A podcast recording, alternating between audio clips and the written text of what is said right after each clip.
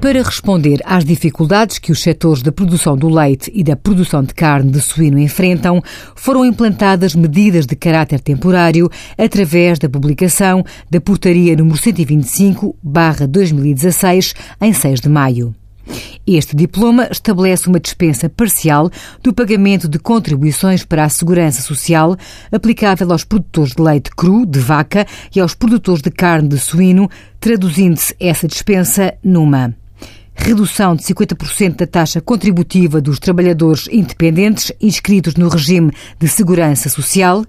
redução de 50% da taxa contributiva da responsabilidade da entidade empregadora relativamente aos trabalhadores ao serviço da exploração abrangidos pelo regime geral dos trabalhadores por conta de outrem. Importa ressalvar que esta dispensa é aplicável apenas aos pagamentos referentes aos meses de abril a dezembro de 2016. Envie as suas dúvidas para conselhofiscal.tsf.occ.pt.